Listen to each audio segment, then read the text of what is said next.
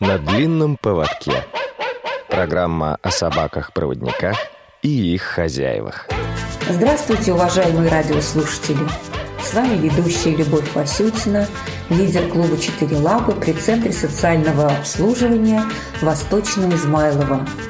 Сегодня с нами Елена Орочка, руководитель учебно-кинологического центра «Собаки-помощники инвалидов», Огромное спасибо вам, Елена, за то, что вы так много времени уделяете общению с нами. Уважаемые радиослушатели, присоединяйтесь к нашему разговору. Приветствуем вас, Елена. Здравствуйте.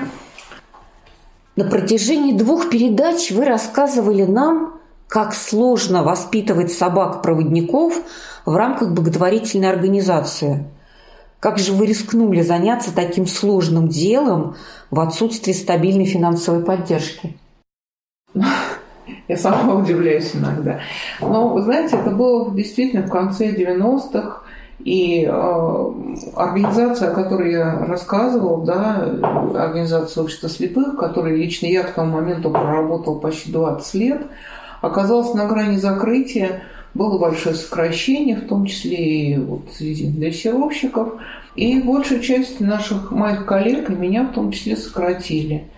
Но вот вы понимаете, когда проработал столько лет в этой среде, в этой работе, да, весь, и воспринимаешь ее уже не как просто работу, а как часть своей жизни. Потому что это связано и с э, животными, и с людьми, которым ты помогаешь. И вот так просто зачеркнуть почти всю свою рабочую жизнь, да, совершенно невозможно. Наверное, очень трудно объяснить, это как-то чувствовать надо, но это факт, потому что несмотря на такие тяжелые условия, в которых мы тогда оказались, мы сохранились как э, коллектив, как группа сначала волонтеров. И вот в, такой, в таком виде существовали несколько лет, дрессировали совсем мало собак-поводырей, и эти собаки были э, прям вообще на вес золота, потому что денег у нас не было. Но эта идея нас не покинула, сохранить эту работу свою, и поэтому мы решили все-таки э, стать организацией. Ну, так получилось, что вот лидером оказалась я. И в 2003 году мы зарегистрировали организацию, вот автономная некоммерческая организация, которая и занимается с тех пор уже официально как бы подготовкой собак-поводырей. Вот. Но надо сказать, что это был тяжелый путь и непростое решение, потому что как-то мне кажется, что мы начали с не с того, да, то есть у нас были знания, был опыт огромный, было большое желание работать, но не было ни копейки действительно в прямом смысле денег, и мы работали, еще зарабатывали на то, чтобы ну, жить, вот, и параллельно вот развивали свою организацию. Мне пришлось заняться вот регистрацией, я вот вспоминаю такой немного смешной, что ли, момент. У меня ну, совершенно была неопытна в этой области и попросила там знакомого, через знакомого, как обычно, да, юриста дать мне небольшую консультацию. И он отнес с пониманием там все, что мог, рассказал мне. И когда я зарегистрировала вот уже организацию и несла эти документы домой с гордостью. Я решила ему позвонить и поблагодарить его, что он помог мне и сказать, что вот какие мы молодцы. Когда я значит, ему позвонила и сообщила об этом, я думала, что он будет, ну, как поздравлять меня, что ли, ну, как минимум. Вот, а он как-то очень такая тяжелая пауза повисла на том конце провода, и Потом он сказал, Господи, зачем вы это сделали? И тогда я его совершенно не поняла. Но потом, спустя совсем небольшое время, я вспоминала его почти каждый день. И вот и сейчас нет, наверное, дня, чтобы я не подумала, а может быть, он в чем-то и прав. Потому что действительно очень непросто. Одно дело сама работа, сам процесс, с которым ты знаком там 20 ну, лет, а теперь уж вообще 40. Вот. И совершенно другое дело в управлении самой организацией, все те вопросы, которые возникают перед любым руководителем и перед э, безусловно, занимают большую часть времени, чем та творческая часть, к которой ты стремился. Ну, что делать? Это такой вот крест. Но этот крест я несу не одна.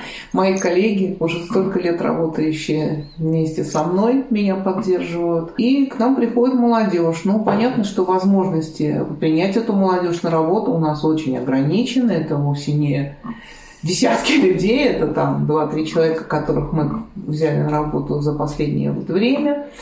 Потому что все это, опять же, обрастает сложностями, прежде всего финансовыми.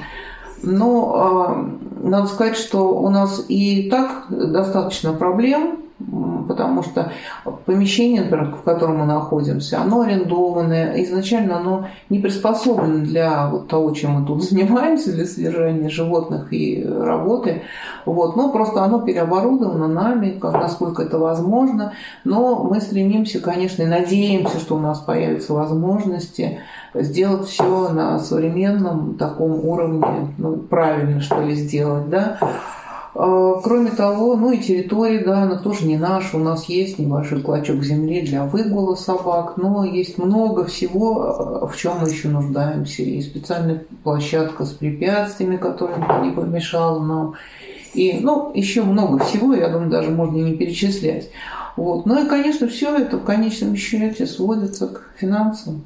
То есть к тому, что для того, чтобы, вернее, вот всем этим обладать и все изменить еще к лучшему, улучшить нашу работу, увеличить количество собак, которых мы можем подготовить, и некоторые еще проблемы, ну, не проблемы, решить какие-то вопросы с обучением людей. Для этого всего нужны средства. И понятно, что мы просим их у тех, кто может нам помочь, а помочь, поддержать нас может практически любой человек. Как частное лицо, любой человек может пожертвовать любую комфортную для него сумму. Пусть даже самую маленькую, как ему, может быть, кажется, незначительную.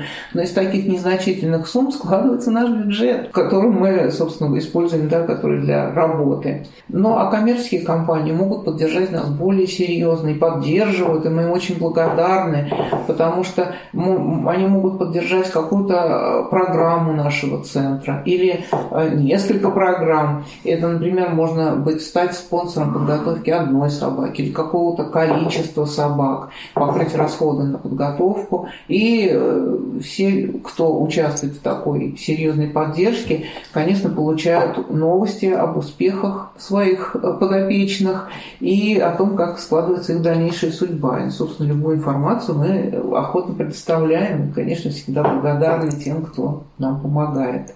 А знаем мы об успехах наших выпускников, потому что мы поддерживаем с ними связь постоянно. Нет ни одного забытого нами человека. Есть даже специальная кураторская программа, которая предполагает визиты к тем людям, которые получили собак а, поводырей у нас. Мы передаем собак людям, живущим по всей России, во все регионы. Самое а, то есть вот все, все точки нами, нами освоены, да, собака живет у нас на Сахалине и собака в Калининграде, то есть, да, такое расстояние, как в песне старой, от тайги до британских морей. Вот так и есть на самом деле. И э, для того, чтобы это было возможно, мы вот развиваем кураторскую программу, потому что очень часто бывает, что собака спустя какое-то время а, при там, каких-то обстоятельствах что-то начинает в чем-то халтурить, что-то у нее там хуже начинает получаться, или меняются маршруты у человека, меняются какие-то еще там обстоятельства, которые э, отражаются на работе собаки. И для того, чтобы вот избежать каких-то потерь, чтобы собака полноценно помогала, приезжает наш куратор, разбирается в ситуации и помогает справиться с проблемой. Вот. Это занимает несколько дней, то есть это там, полноценная командировка куда-то очень далеко от нас часто. А по каким параметрам подбирают пару собака-владелец? Но параметров довольно много, и надо сказать, что те люди, которых мы включаем в лист ожидания, они сначала заполняют анкету, где множество вопросов о них, и э, потом, уже ближе к получению собаки, к ним приезжает наш специалист, который лично знакомится с человеком и узнает о нем как можно больше, вот как раз для того, чтобы подобрать эту самую пару собак и человека. О собаке-то мы знаем все, мы ее с щенячьего возраста вырастили. А вот человек для нас непонятен может быть. И нужно о нем узнать как можно больше, чтобы пара сложилась как можно крепче и лучше подошли друг к другу, человек и собака. Учитывается все, от таких простых вещей, как там рост человека, его физическая активность, какие у него маршруты, где он живет, до каких-то тонкостей, которые, может быть, не всегда сразу придут в голову. Например, какие-то дополнительные э, сложности со здоровьем, которые тоже можно учесть, если знать о них заранее. О составе там семьи, об особенности каких-то там взаимоотношений, может быть, кто-то, э, у кого-то дети. Дети, как правило, да, проявляют повышенный интерес к собаке, и нужно в таком случае подобрать такую собаку, которая с этим интересом справится, для которой не будет обременительно вот это вот, ну, там, постоянное какое-то внимание к ней. Много всего. И надо сказать, что иногда мы даже сами, вот мы столько, столько лет работаем, нас занимается этим вопросом тоже отдельный человек. И вот Наталья, которая этим занимается, она часто говорит, я даже не знаю, почему я вот, вот их подобрала друг к другу. Я вот чувствую, что они подходят. И что ей скажешь? Человек 30 лет этим занимается. Конечно, он чувствует, еще бы.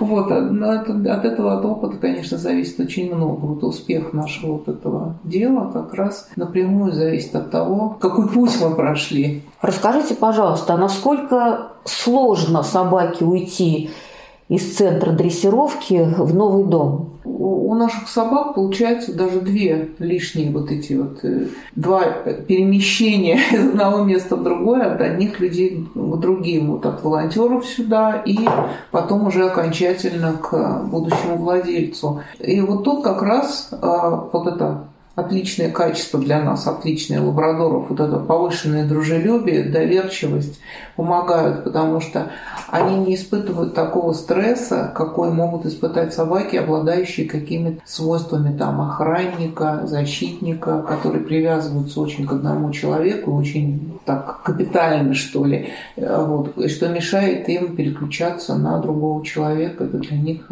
целая трагедия может быть. Вот. Но лабрадоры ребята общительные, активные, жизнерадостные, а в том возрасте, в котором происходят эти перемены, особенно.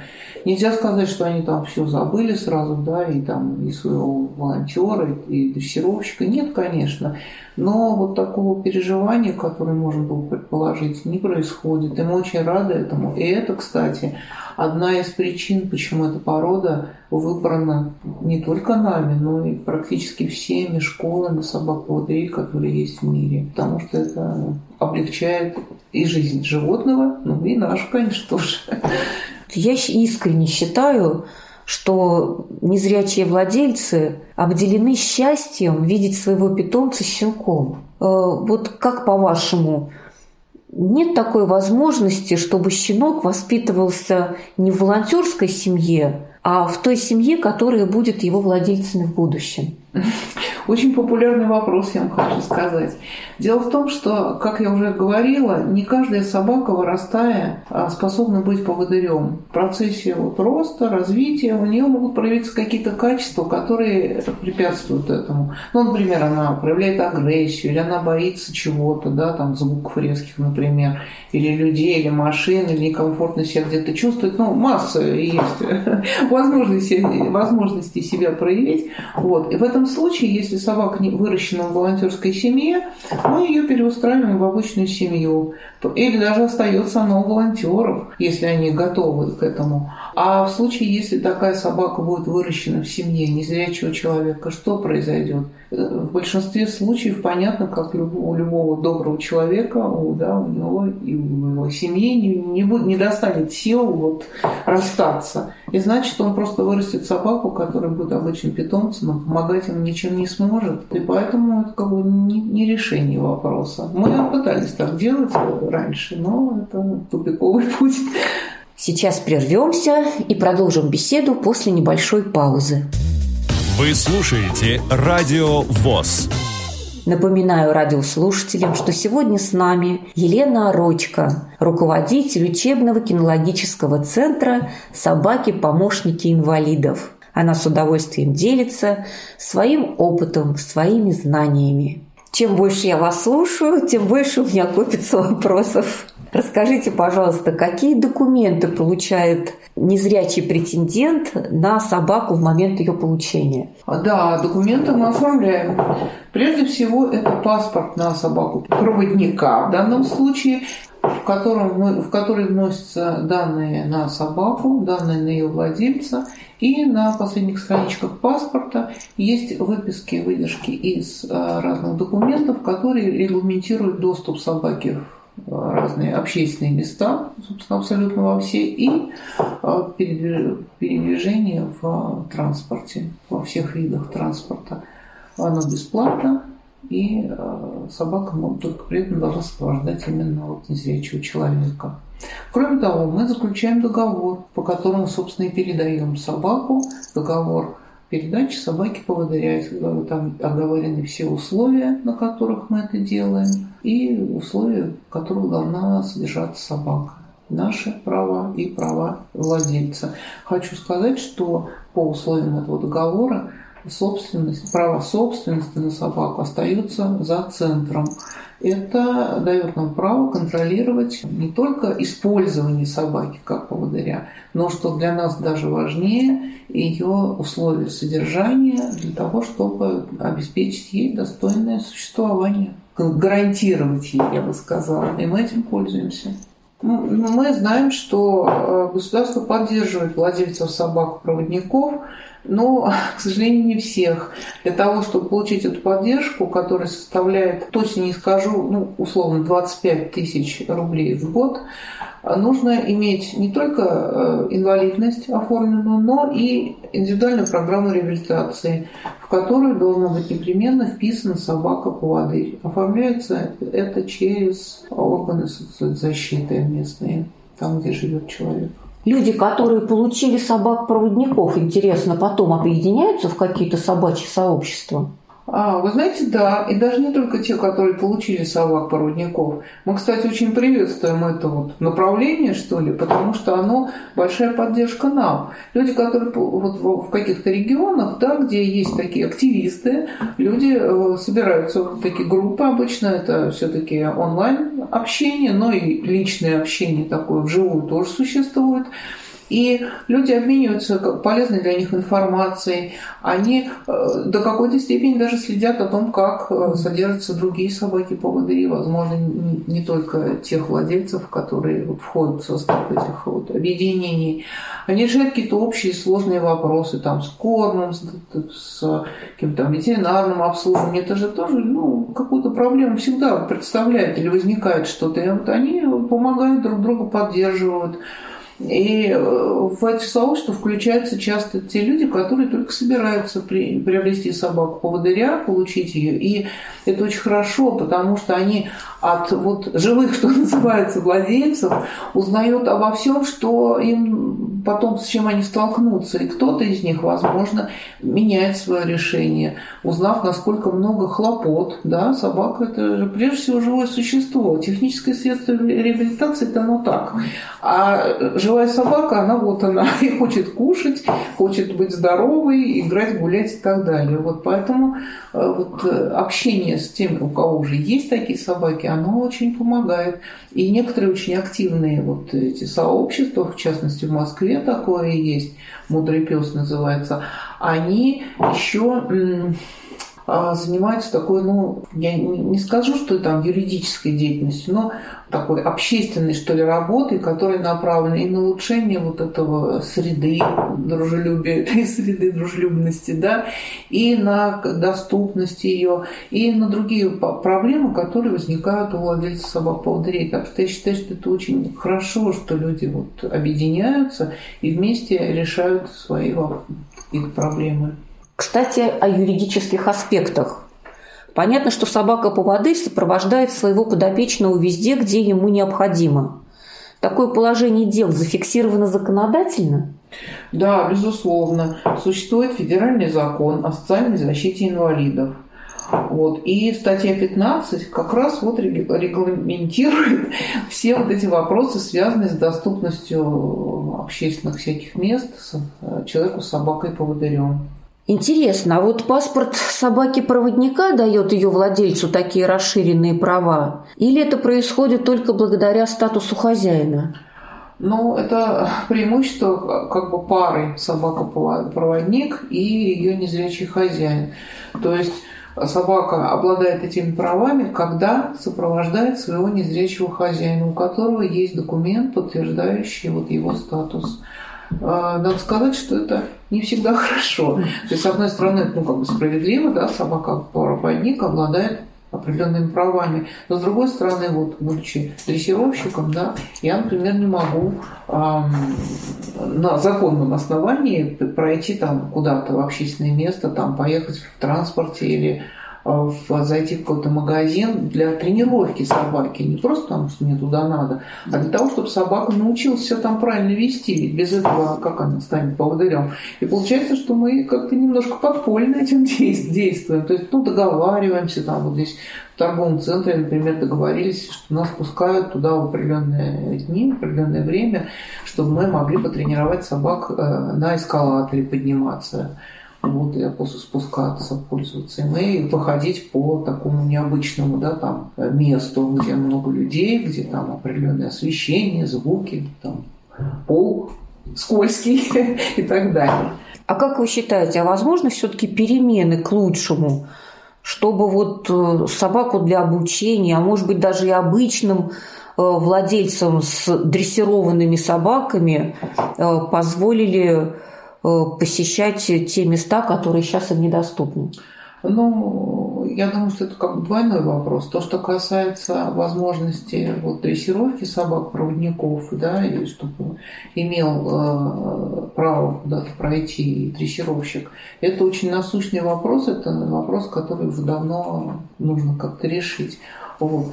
То, что касается обычных владельцев и дрессированных собак, если там статус дрессированной собаки чем-то подтверждается, и прежде всего даже не документом, а ее поведением, который позволяет ей в общественном месте находиться, наверное, да, но я думаю, что это вопрос все-таки ну, достаточно далекого будущего, потому что сейчас как-то мало кто уделяет внимание именно вот дрессировке собак и, и их а, такой вот социализации, чтобы вот собака действительно достойно себя вела в общественном месте и это не вызывало бы проблем и конфликтов. Слушаю вас и радуюсь. Если развитие кинологии в сфере людей зрячих будет опираться на ваш опыт, то уже, как мне думается, в обозримом будущем у страны появится ответственные организации, которые упорядочат развитие кинологии на всей ее огромной территории.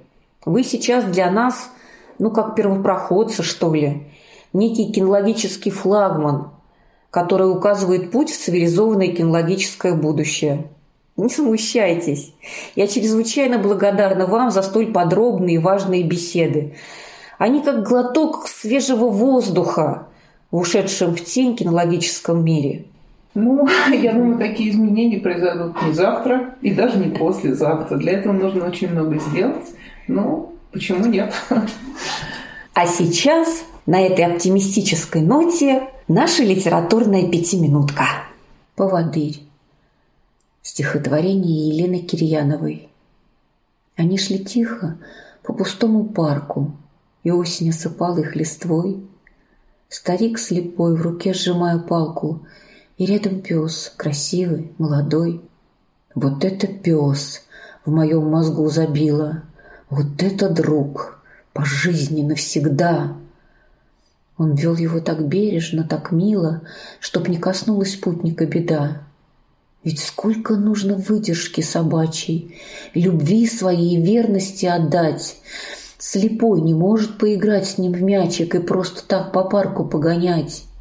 Невидимыми нитями привязанный, он обходил преграды стороной. Он с ним везде ходил, путями разными, вел в магазин и вел его домой. Он был ему и мамою, и папою, его глазами, верную женой. Собака-поводырь, я жму вам лапу и кланяюсь вам низко всей душой. Передача подходит к концу. Елена, давайте закончим ее вашими пожеланиями для наших радиослушателей. Но в этот раз я хочу обратиться к тем радиослушателям, которые уже являются счастливыми, я надеюсь, владельцами собак-поводырей. Прежде всего, мне хочется сказать, что, ну, я могу говорить, правда, только за свою организацию, а, мы очень хотим, надеемся, что когда у вас возникают какие-то вопросы, проблемы, затруднения, что вы не стеснялись к нам обращаться. Мы для того и существуем, чтобы их разрешать. Вот. И мы рады помочь всегда, когда это возможно. Да, есть вещи, которые, на которые мы повлиять не в состоянии. Но есть и такие, которые мы разрешим или поможем найти путь их решения. И, пожалуйста, не относитесь к нашему вот этому призыву формально. Он даже в нашем договоре с вами, заключенном при получении вами собаки, зафиксирован, что вы можете обращаться к нам за помощью и поддержкой. А еще второе такое обращение. Ну, все мы знаем, что определенную проблему э, создает э, набор веса собакой лишнего. Э, лабрадорчики прожорливые товарищи и очень легко склоняют своих владельцев дать им лишний кусочек, еще кусочек, еще какой-то кусочек и увеличить порцию. Вот. Но все мы знаем, что приводит это обычно к нарушению здоровья собак, и все это окончится может печально. И поэтому я призываю вас от всей прямо души. Следите за этим вопросом. Я понимаю, что это нелегко, но это в интересах и вашей собаки, ну и вас, конечно. Так что будьте счастливы и здоровы. Спасибо вам за познавательное интервью. Желаем успехов вам, крепкого здоровья и плодотворной кинологической жизни. Надеемся на то, что у вас все сложится, все ваши мечты сбудутся. А я напоминаю, что сегодня у нас в гостях была Елена Орочка – руководитель учебно-кинологического центра «Собаки-помощники инвалидов». Вела программу Любовь Васютина. Всего доброго. До новых встреч. На длинном поводке. Программа о собаках-проводниках и их хозяевах.